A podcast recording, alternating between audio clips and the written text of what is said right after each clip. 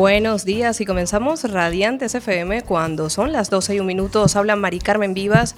Hoy tenemos muchísimas, pero muchísimas, eh, por supuesto, temas que vamos a hablar. No nos podemos olvidar de la música. La música siempre formará parte de nuestras vidas y sobre todo aquí en Radiantes FM porque vamos a hablar con Adrián Callejo. Él es, bueno, tiene un proyecto ahora que se llama Nítido, así de nítido, tiene el todo muy claro. Y vamos a contactar con él a través de una llamada telefónica. Nos va a hablar de ese primer EP que, ha conseguido, que viene con mucho trabajo, por supuesto, detrás. Y eh, hablaremos de ese EP de cinco canciones porque resulta que él va a estar en el Baba Bar el día 3 de noviembre. Sí, señores, Adrián Callejo presenta Nítido. Beta se llama este primer EP. Os acompaña en Radiantes FM no solamente mi presencia, también hay otras personas aquí conmigo. Gregorio Saavedra, como siempre, bienvenido. Muchas gracias, buenos días a todos. Bueno, también estamos acompañados de Alfredo Ferreiro, eh, ya lo habíamos anunciado en redes sociales. Él es un amigo, eh, bueno, no solamente es amigo, sino que también está trabajando actualmente en proyectos como por ejemplo eh, las jornadas surrealistas que se celebraron ayer en la Fundación Luis Evane, pero es que llevan ya tiempo, ¿verdad que sí, Alfredo? Hola Mari, buen día. Como estás? Eh, moi ben. Eh, sí, acabaron onte, que empezaron o, o Benres, foron dous días, e foron o anticipo do que supostamente será unha gran exposición surrealista para o 2019. Pues fíjate tú qué bien, porque además eh, comentar que Alfredo es gestor cultural, ¿no? Tú te dedicas a todo lo que son gestiones culturales, eh, un poco también escribes. Sí, desde, desde, desde 2008, sí, fago xestión cultural profesional. Vale. E a escritura un poquinho un poquillo antes, desde final de dos años 80. Vale, pues entonces va a ser muy, muy bueno estar aquí contigo porque hoy vamos a hablar de cuentos. Por ejemplo, Mónica Fernández, ¿qué nos traes hoy? A ver. Hola, buenos días. Eh, bueno, pues hoy os voy a leer un pequeño cuento de, de, sacado del libro de, bueno, un libro que descubrí hace poco, que se titula Cuentos de Buenas noches para Niñas Rebeldes. Y bueno, pues es un cuento de una recopilación de, de historias de mujeres diferentes eh, a lo largo tanto de la historia como mujeres actuales para que bueno para incentivar a las niñas que tengan referentes femeninos y que sepan que si quieres y te esfuerzas puedes llegar a hacer muchas cosas. Pues fíjate, también con nosotros hoy Mónica, que además yo pienso que puede aportar muchísimo también a esta sesión, no por ser mujer, porque todos los que están aquí van a aportar seguramente. Es Inés, que también ha trabajado en diferentes proyectos, de medio ambiente, de todo un poco, ¿no? Inés, gracias por venir. Muchas gracias, Mari. A ver si te escuchamos, ¿sí? Sí. Eh, vale, pues gracias por estar con nosotros y también vas a aportar mucho al programa de hoy. A vosotros, muchas gracias. Y bueno, pues ahora nos vamos a ir con el tema de este artista. Eh, él es Adrián Callejo, como decía antes, vamos a contactar con él ahora. Eh, entonces vámonos con este tema de él que se llama Hasta el fin de existencias. Hasta fin de existencias lo escuchamos y en nada ya hablamos con Adrián Callejo. Todo listo para empezar una vez más tienes todo listo para empezar a terminar.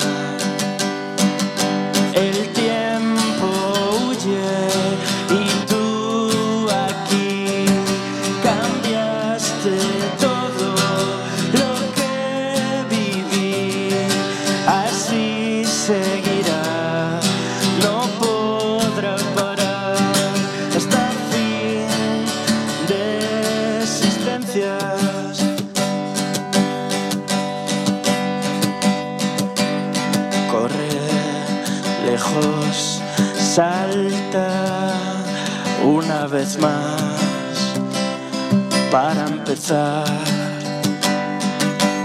Siente como la vida te viene a buscar a otro lugar. Los días pasan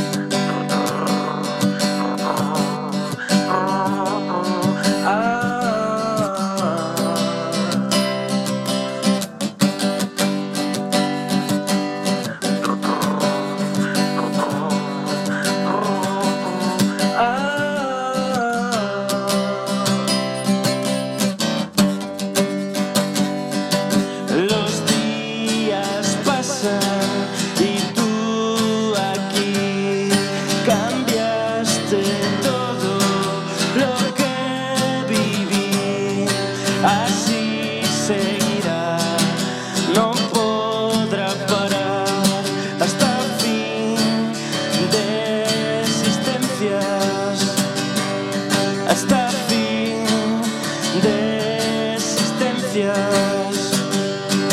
hasta fin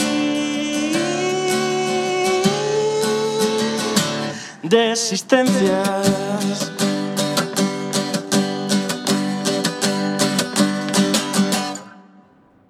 Bueno, y acabamos de escuchar hasta fin de existencias y además estamos aquí en directo ya, lo tenemos. Bienvenido, Adrián Callejo, ¿nos escuchas?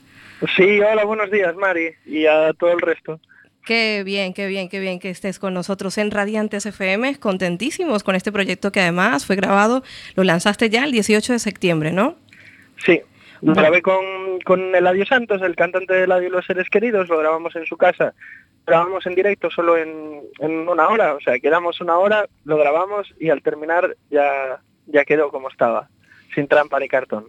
Pues sí, porque así eres tú de, simple, de natural. Aquí, por lo que veo, eh, nos encontramos en una canción desnuda, ¿no? Ya solamente tú, la guitarra y a darle voz, por supuesto, a esto, ¿no?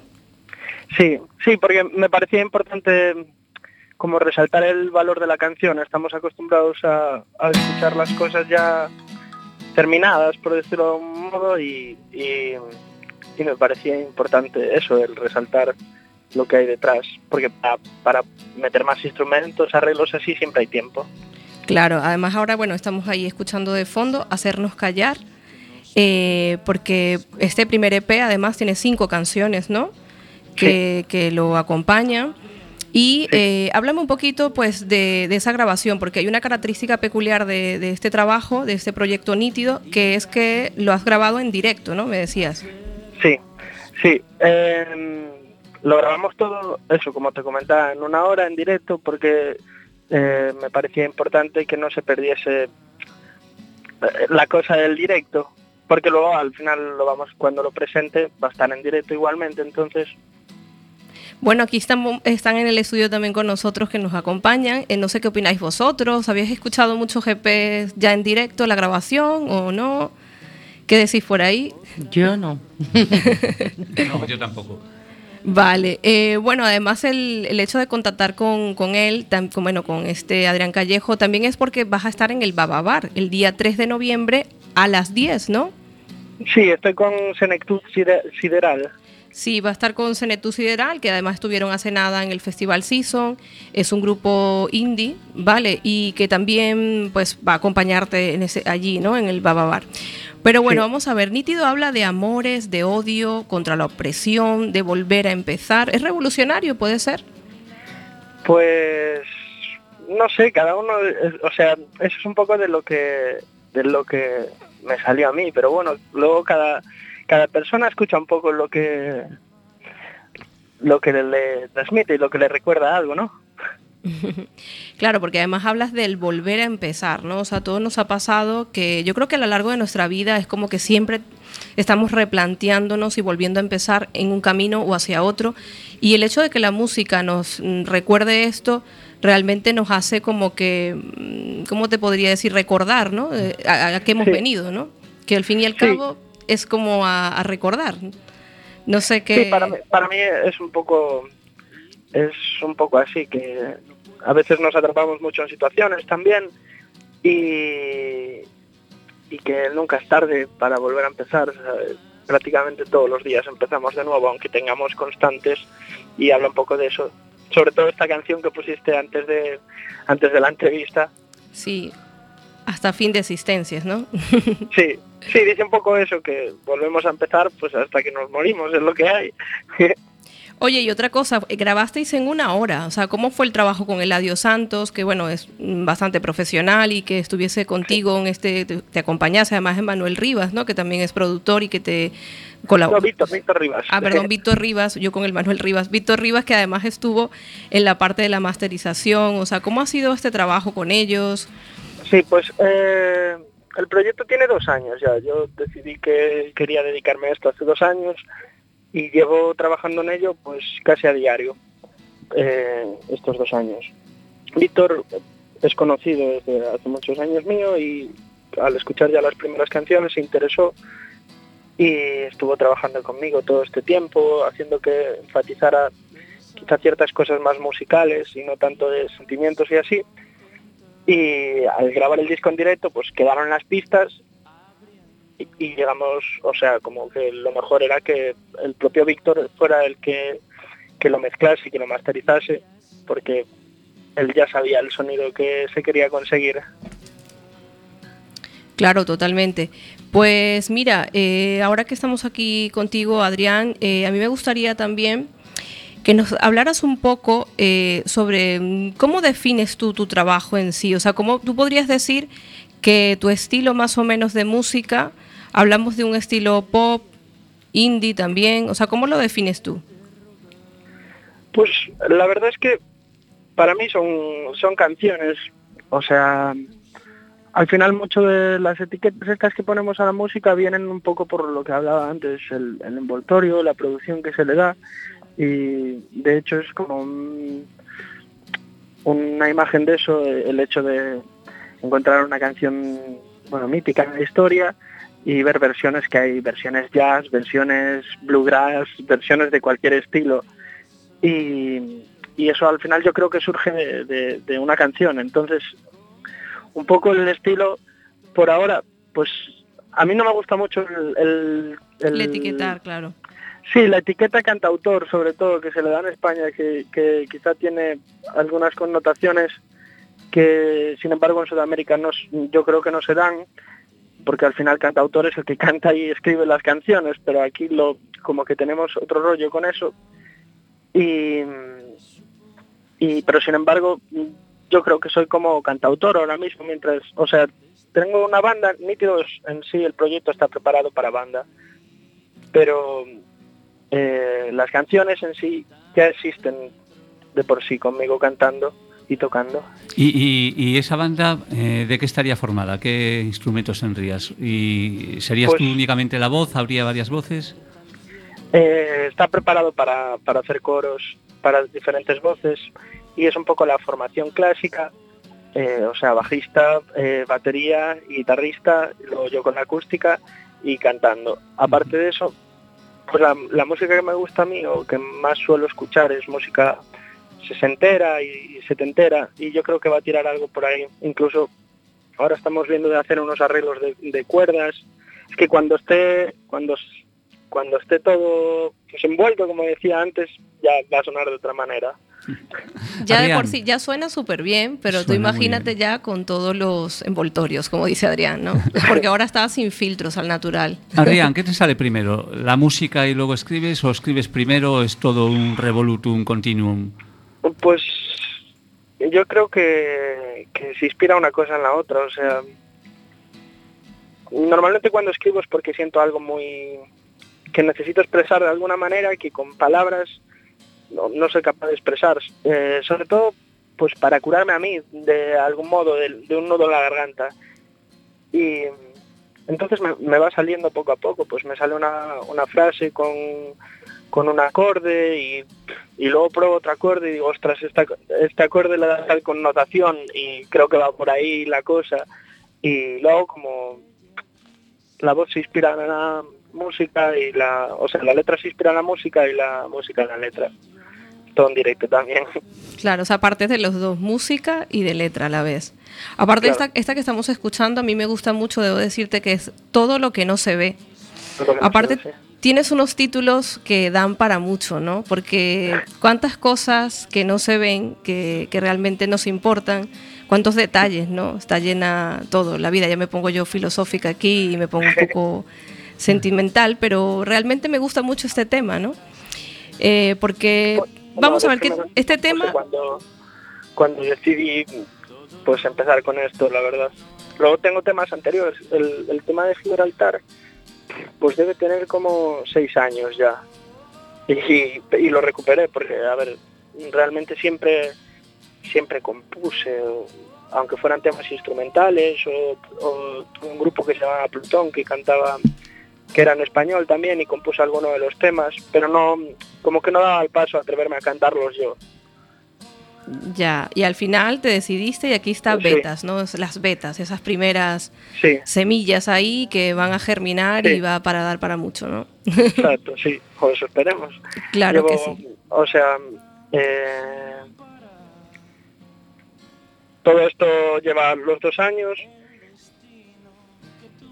y, esto, pues, ah, que el proyecto mutó, de- o sea, la idea mutó mucho en mi cabeza durante estos, dos años, pero Betas es como una, como una conclusión, como pues llegué a la conclusión que era la mejor manera de exponerlo. Y claro que sí, y bueno, pues para los que queréis experimentar y sobre todo amáis la música, pues estará Adrián Callejo junto a Senetú Sideral el viernes 3 de noviembre en el Baba Bar. Sí. Entonces allí estaremos y apoyando la música y por supuesto escuchando Nítido, Betas y, y bueno, pues conociéndote también, aparte de, de escuchar todo el EP, ¿no? Sí. Bueno, muchísimas gracias Adrián por aceptar esta invitación a Radiantes y seguimos Gracias a vosotros. a ti. Vale.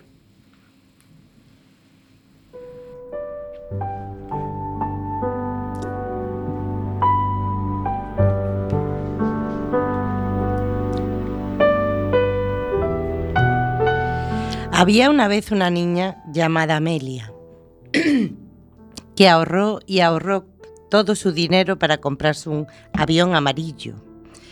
Cuando por fin lo tuvo, le puso de nombre Canario. Unos años después se convirtió en la primera mujer en sobrevolar sola el Océano Atlántico. Fue un vuelo peligroso, pues su pequeño avión fue agitado por fuertes turbulencias y tormentas heladas. Pero ella siguió adelante, con solo una lata de zumo de tomate que bebía con ayuda de una pajita. Casi 15 horas después, aterrizó en un campo de Irlanda del Norte, para sorpresa de las vacas que pastaban. ¿Vienes de lejos? le preguntó un granjero.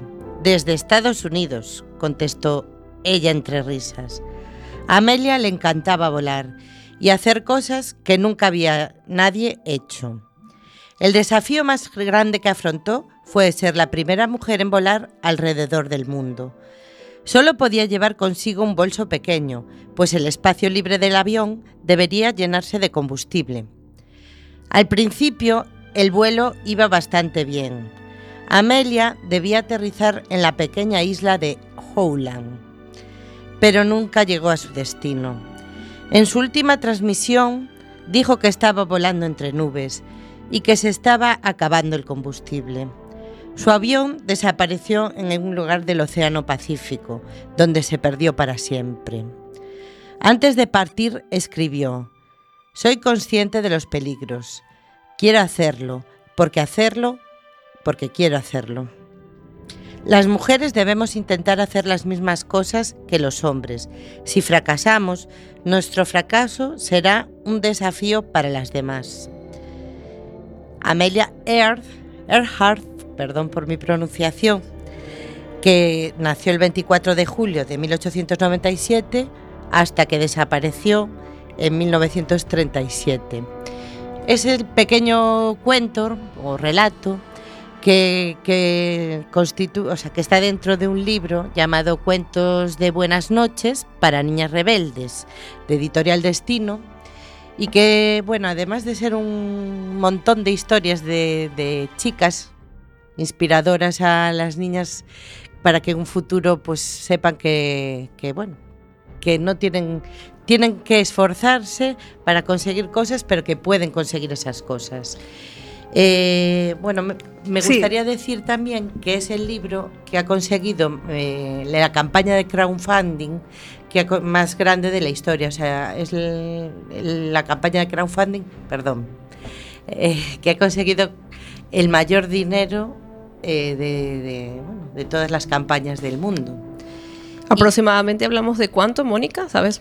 Pues no sé, en el prólogo cuenta esto, pero no cuenta el, El- el importe. No hay que hablar de cantidades exactas. Lo Sí, sí. el, el- el concepto, como decía Manquiña.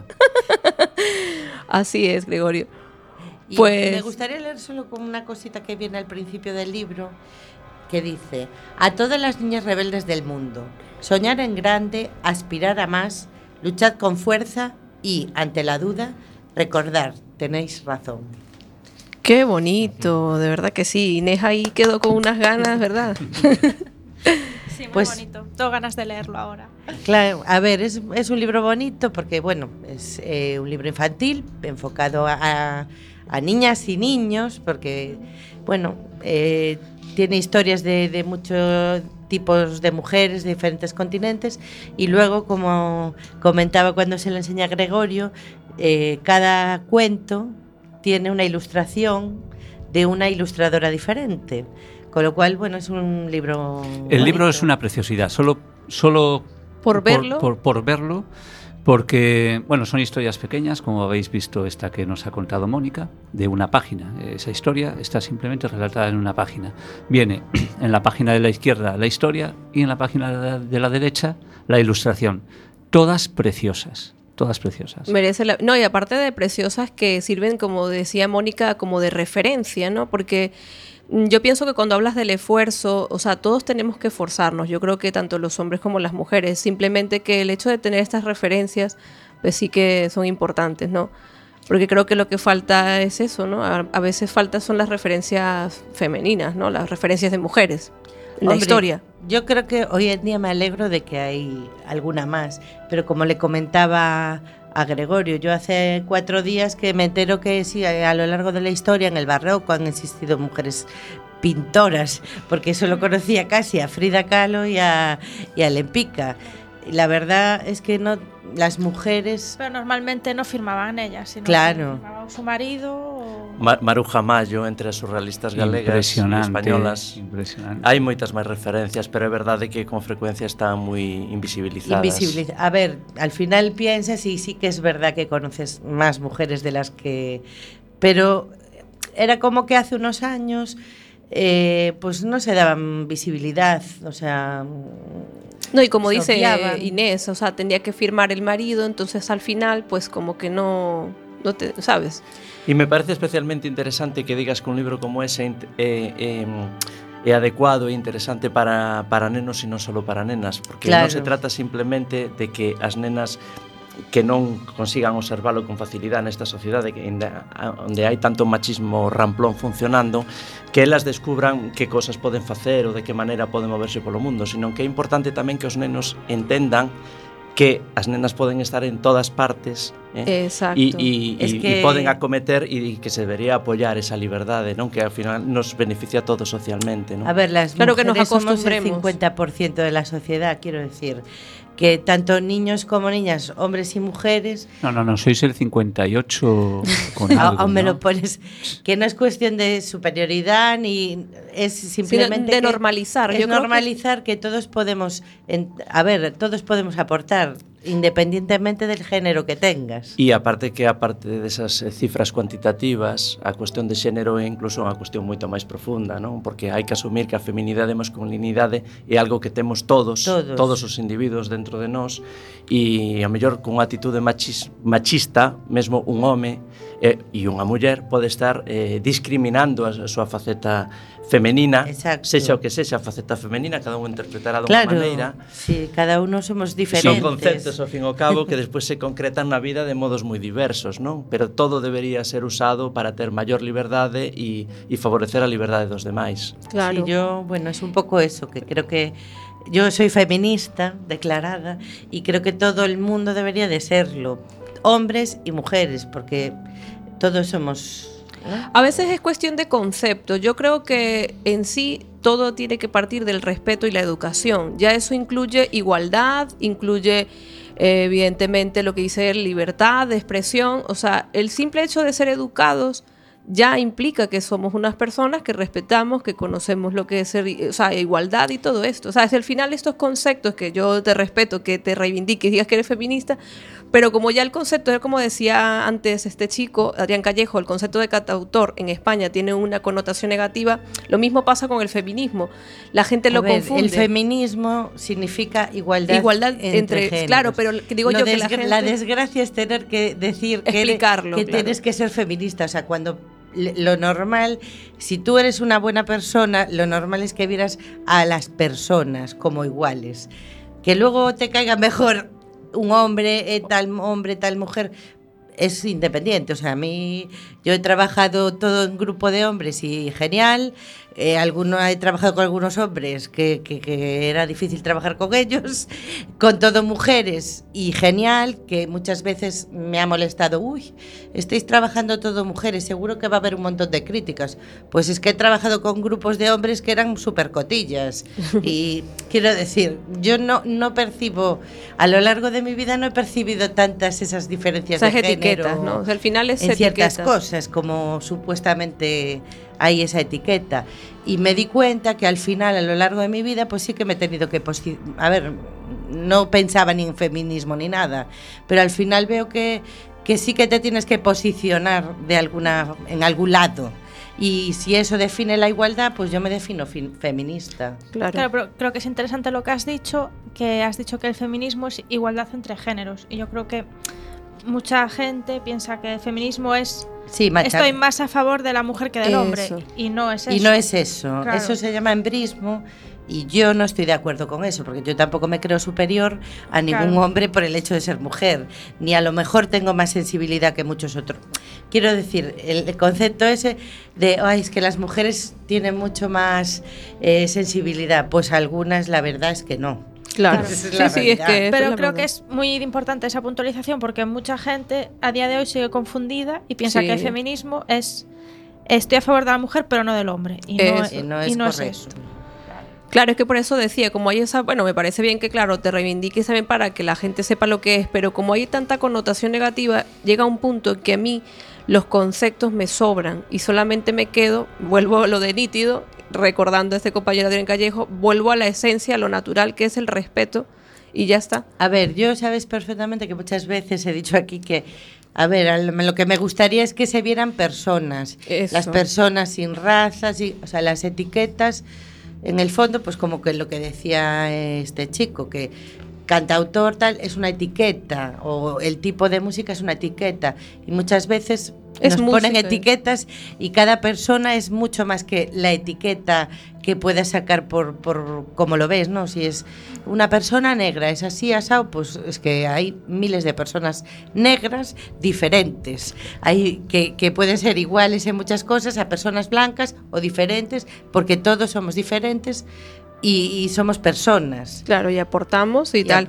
Otro punto importante que me has dicho el libro, lo vuelvo a recordar, es eh, el libro, el, el título, Cuentos Sí. de buenas noches para niñas, Niñas rebeldes. rebeldes. me, me parece algo mm, bastante bueno para lo que, porque yo creo que todo parte de cuando eres pequeño, ¿no? De cuando somos pequeños, o sea, todo empieza desde que eres pequeño, con lo cual el que existe este tipo de proyectos, de cuentos, de actividades lúdicas en donde siempre se dé este mensaje, eh, pienso que hoy en día es necesario, como bien decía antes Alfredo, mm, los nenos también tienen que acostumbrarse a eso, ¿no? De verlo como que, oye, esto lo puede hacer una niña, lo puede hacer un niño, sea algo natural, ¿no? Y no que mm, nos empecemos a seccionar, tú puedes hacer esto yo puedo hacer esto, porque al final es algo cultural, ¿sabes? Claro, al final es, a ver, hay mujeres, lo de la fuerza tal, hay hombres enclenques y mujeres fuertes a nivel muscular, me refiero, físicamente.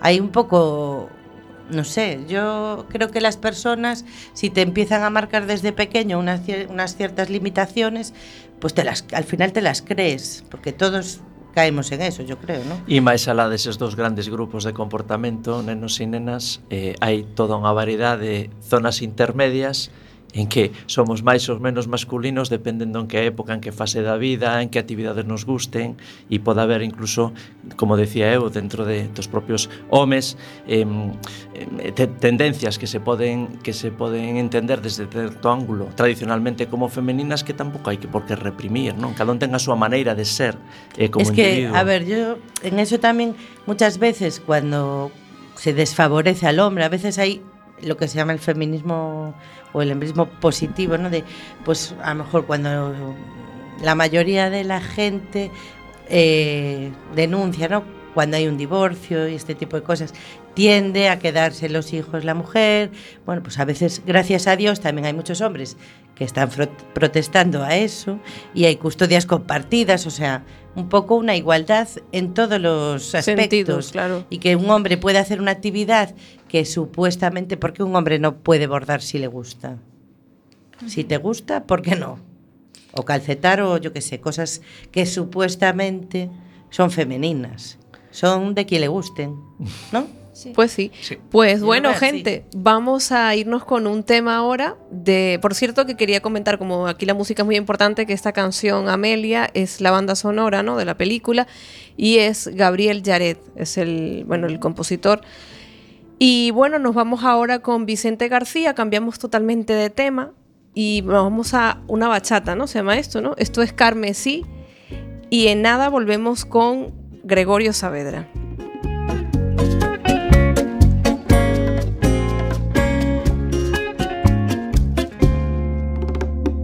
Vida que ha venido para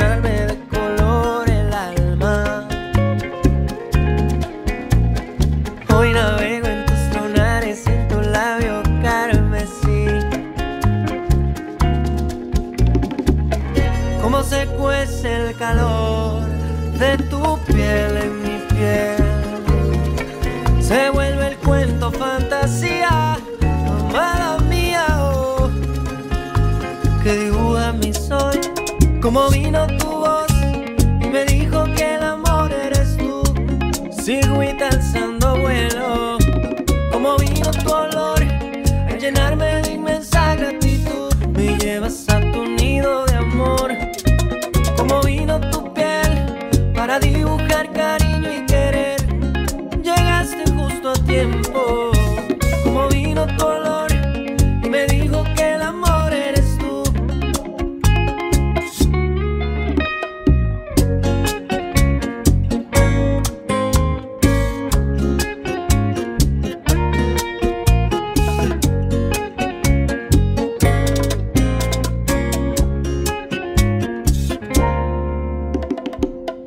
que ha bajado desde la montaña.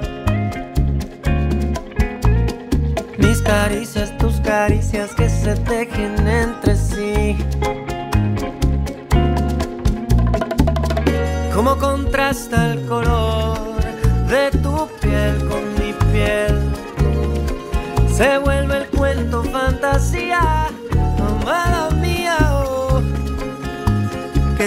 mi sol.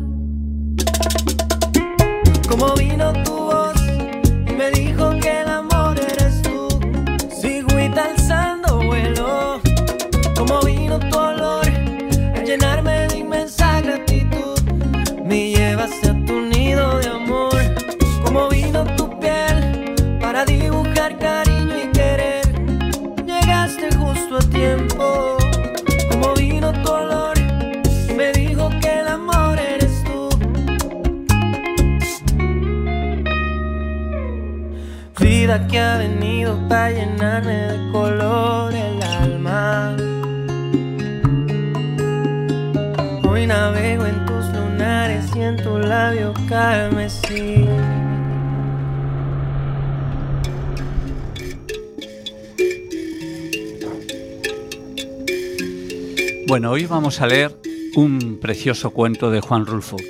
Me imagino que todos sabéis que Juan Rulfo es uno de los escritores latinoamericanos más conocidos y uno de los mayores exponentes del realismo mágico, aquellos finales de los años 50, principios de los 60. El cuento que vamos a leer se llama Macario y está incluido dentro del libro El llano en llamas. Estoy sentado junto a la alcantarilla, aguardando a que salgan las ranas. Anoche, mientras estábamos cenando, comenzaron a armar el gran alboroto y no pararon de cantar hasta que amaneció. Mi madrina también dice eso, que la gritería de las ranas le espantó el sueño. Y ahora ella bien quisiera dormir. Por eso me mandó a que me sentara aquí, junto a la alcantarilla, y me pusiera con una tabla en la mano para que cuanta rana saliera a pegar de brincos afuera, la apalcoachara a tablazos. Las ranas son verdes de todo a todo, menos en la panza. Los sapos son negros. También los ojos de mi madrina son negros. Las ranas son buenas para hacer de comer con ellas. Los sapos no se comen. Pero yo los he comido también, aunque no se coman. y saben igual que las ranas. Felipa es la que dice que es malo comer sapos. Felipa tiene los ojos verdes como los ojos de los gatos. Ella es la que me da de comer en la cocina cada vez que me toca comer. Ella no quiere que yo perjudique a las ranas, no. Pero a todo esto, es mi madrina la que me manda a hacer las cosas. Yo quiero más a Felipa a mi madrina.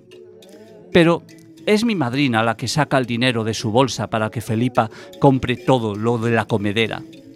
Felipa solo se está en la cocina arreglando la comida de los tres. No hace otra cosa desde que yo la conozco. Lo de lavar los trastes, a mí me toca. Lo de acarrear leña para prender el fogón, también a mí me toca. Luego es mi madrina la que nos reparte la comida. Después de comer ella, hace con sus manos dos montoncitos. Uno para Felipa y otro para mí. Pero a veces Felipa no tiene ganas de comer y entonces son para mí los dos montoncitos. Por eso quiero yo a Felipa. Porque yo siempre tengo hambre y no me lleno nunca, ni aun comiéndome la comida de ella. Aunque digan que uno se llena comiendo, yo sé bien que no me lleno, por más que coma todo lo que me den. Y Felipa también sabe eso. Dicen en la calle que yo estoy loco, porque jamás se me acaba el hambre. Mi madrina ha oído que eso dicen. Yo, yo no lo he oído. Mi madrina no me deja salir solo a la calle. Cuando me saca a dar la vuelta es para llevarme a la iglesia a oír misa. Allí me acomoda cerquita de ella y me amarra las manos con las barbas de su rebozo. Yo no sé por qué me amarra mis manos, pero dice que porque dice que luego hago locuras. Un día, inventaron que yo andaba ahorcando a alguien, que le apreté el pescuezo a una señora, nada más por no más. Yo no me acuerdo. Pero a todo esto, es mi madrina la que dice lo que yo hago y ella nunca anda con mentiras. Cuando me llama a comer, es para darme mi parte de comida.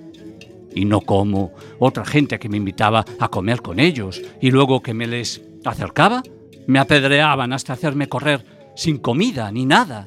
No, mi madrina me trata bien. Por eso estoy contento en su casa. Además, aquí vive Felipa. Felipa es muy buena conmigo. Por eso la quiero. la leche de Felipa es dulce como las flores del obelisco. Yo he bebido leche de chiva y también de puerca recién parida, pero no, no es igual de buena que la leche de Felipa. bueno, ahora ya hace mucho tiempo que no me da a chuparle los bultos esos que ya tiene donde tenemos solamente las costillas y de donde le sale, sabiendo sacarla, una leche mejor que la que nos da mi madrina en el almuerzo de los domingos. Felipa antes iba todas las noches al cuarto donde yo duermo y se arrimaba conmigo, acostándose encima de mí o echándose a un ladito. Luego se las ajuareaba para que yo pudiera chupar de aquella leche dulce y caliente que se dejaba venir en chorros por la lengua. Mm, muchas veces he comido flores de obelisco para entretener el hambre y la leche de Felipa era de ese sabor. Solo que a mí me gustaba más porque al mismo tiempo que me pasaba los tragos, Felipa me hacía cosquillas por todas partes. Luego sucedía que casi siempre se quedaba dormida junto a mí, hasta la madrugada. Y eso me servía de mucho porque yo no me apuraba del frío ni de ningún miedo a condenarme en el infierno si me moría yo solo allí, en alguna noche. A veces no le tengo tanto miedo al infierno, pero a veces sí. Y luego me gusta darme mis buenos sustos eh, con eso de que me voy a ir al infierno cualquier día de estos, por tener la cabeza tan dura y por gustarme dar de cabezazos contra lo primero que encuentro. Pero viene Felipa y me espanta mis miedos. Me hace cosquillas con sus manos como ella sabe hacerlo y me ataja el miedo ese que tengo de morirme. Y por un ratito hasta se me olvida. Felipa dice, cuando tiene ganas de estar conmigo, que ella le cuenta al Señor todos mis pecados, que irá al cielo muy pronto y platicará con él, pidiéndole que me perdone toda la mucha maldad que me llena el cuerpo de arriba a abajo. Ella le dirá que me perdone, para que yo no me preocupe más. Por eso se confiesa todos los días, no porque ella sea mala, sino porque yo estoy repleto por dentro de demonios y tiene que sacarme esos chamucos del cuerpo confesándose por mí. Todos los días, todas las tardes de todos los días, por toda la vida. Ella me hará ese favor. Eso dice Felipa. Por eso yo la quiero tanto. Sin embargo, lo de tener la cabeza así de dura es la gran cosa. Uno da de topes contra los pilares del corredor horas enteras y la cabeza no se hace nada, aguanta sin quebrarse. Y uno da de topes contra el suelo. Primero despacito, después más recio. Y aquello suena como un tambor. Igual que el tambor que anda con la chirimía cuando viene la chirimía a la función del Señor.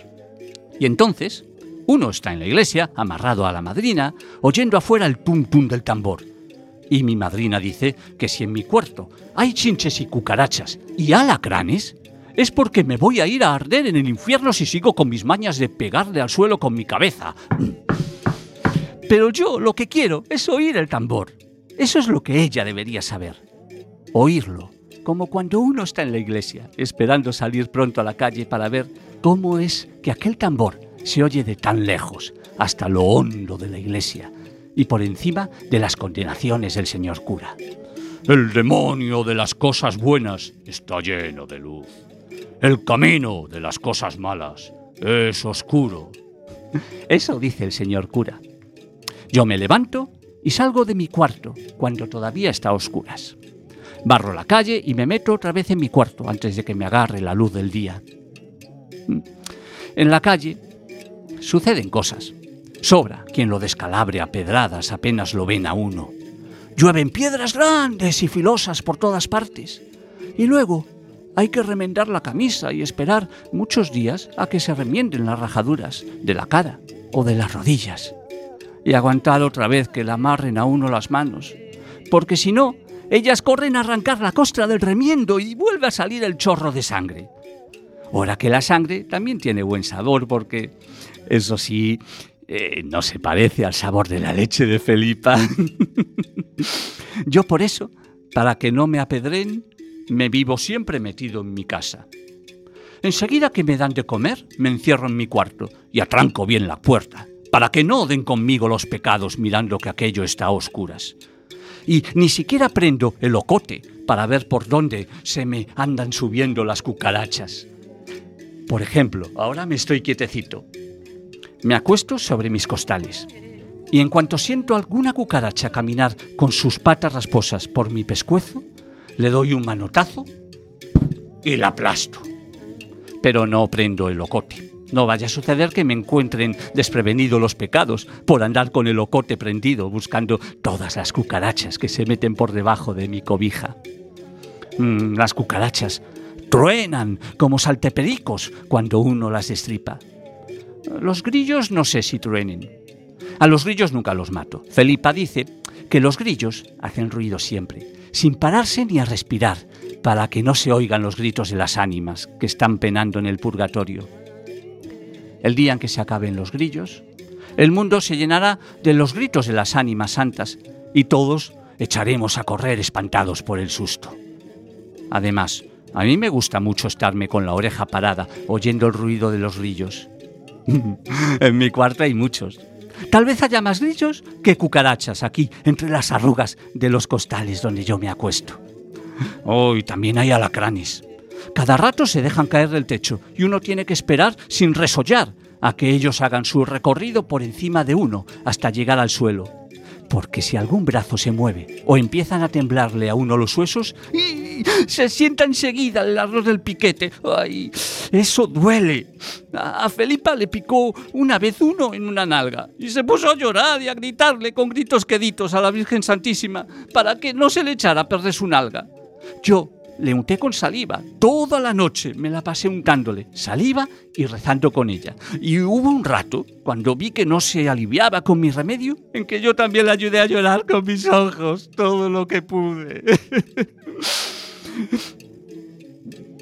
De cualquier modo, yo estoy más a gusto en mi cuarto que si anduviera en la calle, llamando la atención de los amantes y aporrear gente.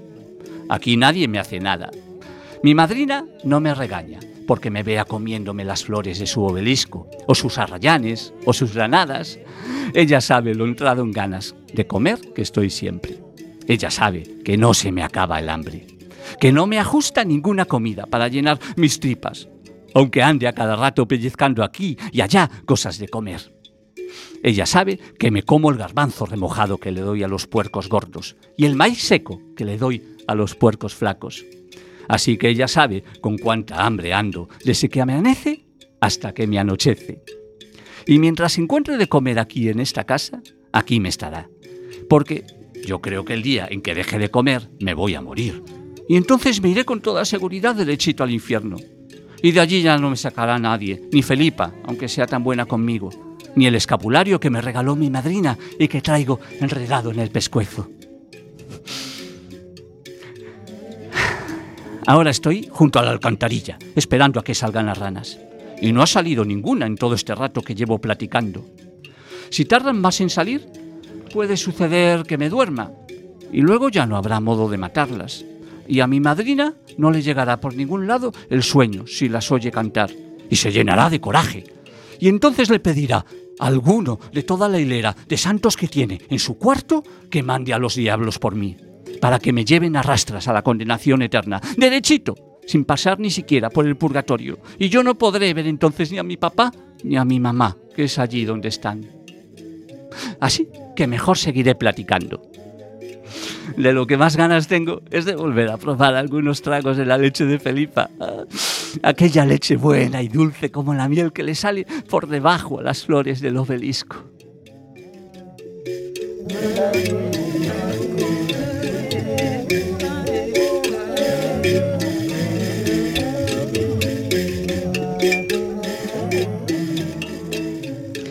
Bueno, y después de escuchar a Gregorio Saavedra con este cuento de Juan Rulfo, eh, bueno, aprovechando que tenemos aquí a Alfredo Ferreiro, nos trae una poesía, ¿no, Alfredo?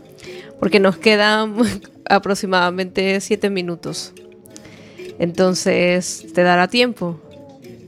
A ver, Alfredo, espera un momento. despois da Sí. genialidade de Rulfo e de, e dese conto tan, tan ben declamado eh, cheo de leite, de insectos eh, tan fascinantes eh, non resulta non resulta fácil eh, poñerse con eses ecos tan potentes en, en outro en outro lugar. De todas maneiras, vamos intentalo.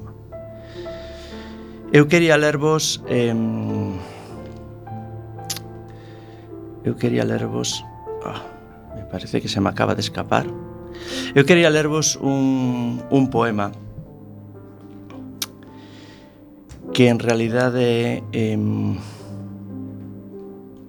estaba buscando no móvil e se me acaba de ir, será posible? pues a ver si te sale algo así improvisado. Ah.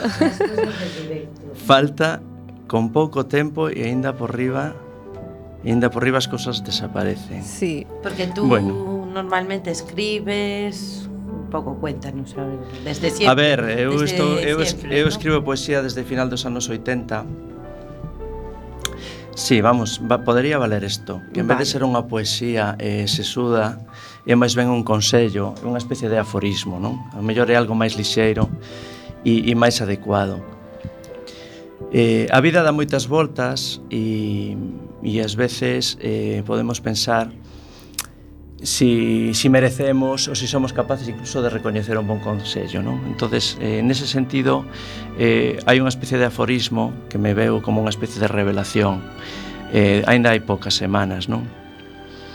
e que di así cando alguén nos dá consellos porque nos quere ben é porque resulta evidente que os precisamos cando os precisamos é porque estamos desbocados e non atendemos os consellos de ninguén. Pues fíjate. a mí, no, no, no, me viene lo de Felipa a la cabeza porque me parece que era esa persona que siempre acompañaba a este, al, al ¿cómo se llama esto? Al personaje, ¿no? A Macario. A, a Macario. Y, y pues lo veo bastante adecuado, ¿no? Esto de los consejos. No sé también qué dice Inés, que se quedó así. ¿Puedes volverlo a leer? Porque quedamos así todos como que otra vez, otra vez. Ha sido tan cortito que se nos ha, se nos ha ido se nos ha vez. escapado entre las rendijas. A bueno, ver. vamos a ver. Dice que o encontre outra vez. Vaya, vaya, porque esto lo buscas en dónde? ¿Tienes una página web? claro, estou aquí buscando no meu móvil. Ah, vale, pero ¿tienes tu móvil o tu página web, un blog?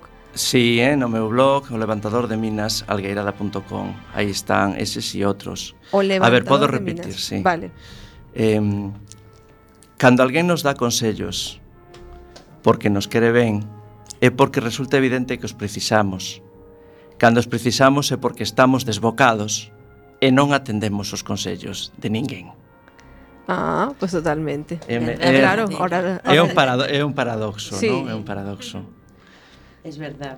La verdad es que cuando tienes una época, bueno, complicada, vamos a dejarlo ahí, la gente tiende a, a darte consejos que tú no quieres oír muchas veces. Exacto, de eso se trata, non?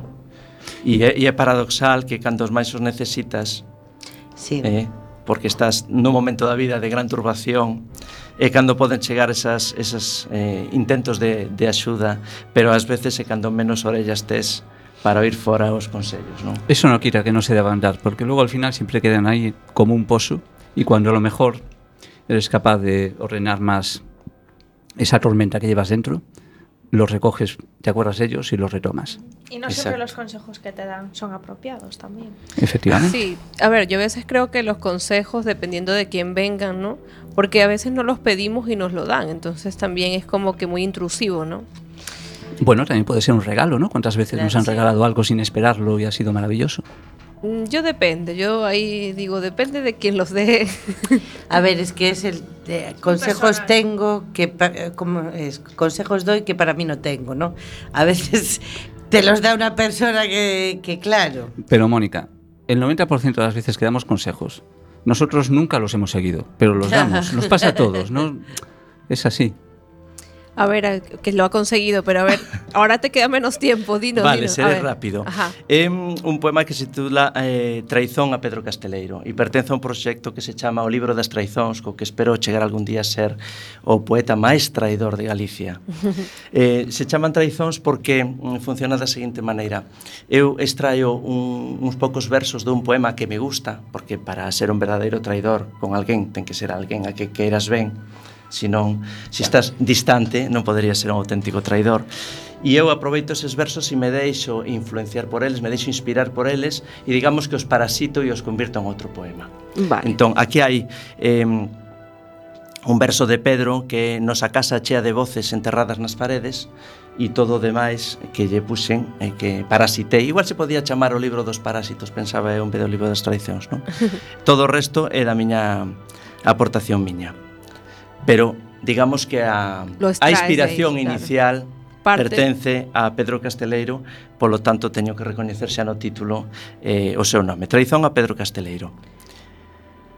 Nosa casa chea de voces enterradas nas paredes. Nosa casa de torróns, de miñocas e verdades, perseguidas por toupeiras cegadas pola razón de seus dentes e súas garras.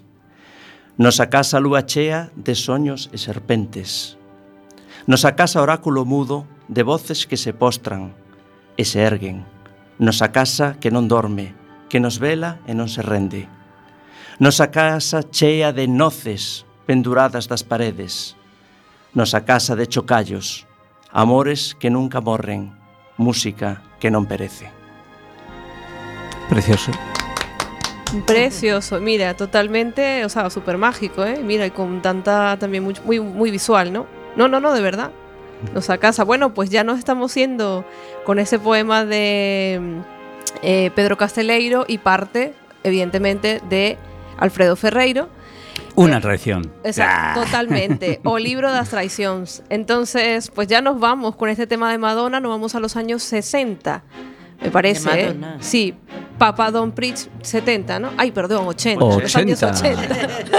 Yo me estoy yendo a otro lado. Papa Don Pritch. ¿Os acordáis, no? Sí, sí. Y nos vamos ya.